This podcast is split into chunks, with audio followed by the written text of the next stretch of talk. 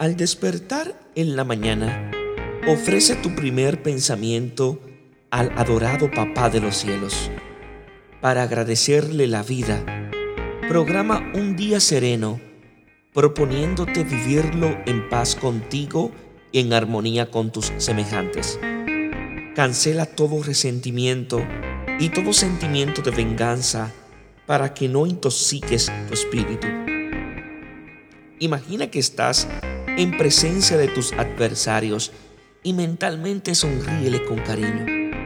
Deseales toda clase de bienes, bendícelos de corazón, derramando sobre ellos toda la plenitud de tu amor. Sé canal limpio de amor de Dios que hay en tu alma en favor de tus opositores, que son adversarios y que muchas veces son enemigos. Es torpe que conserves en tu corazón la panzoña de la mezquindad. Dios os bendiga en sabiduría y en santidad.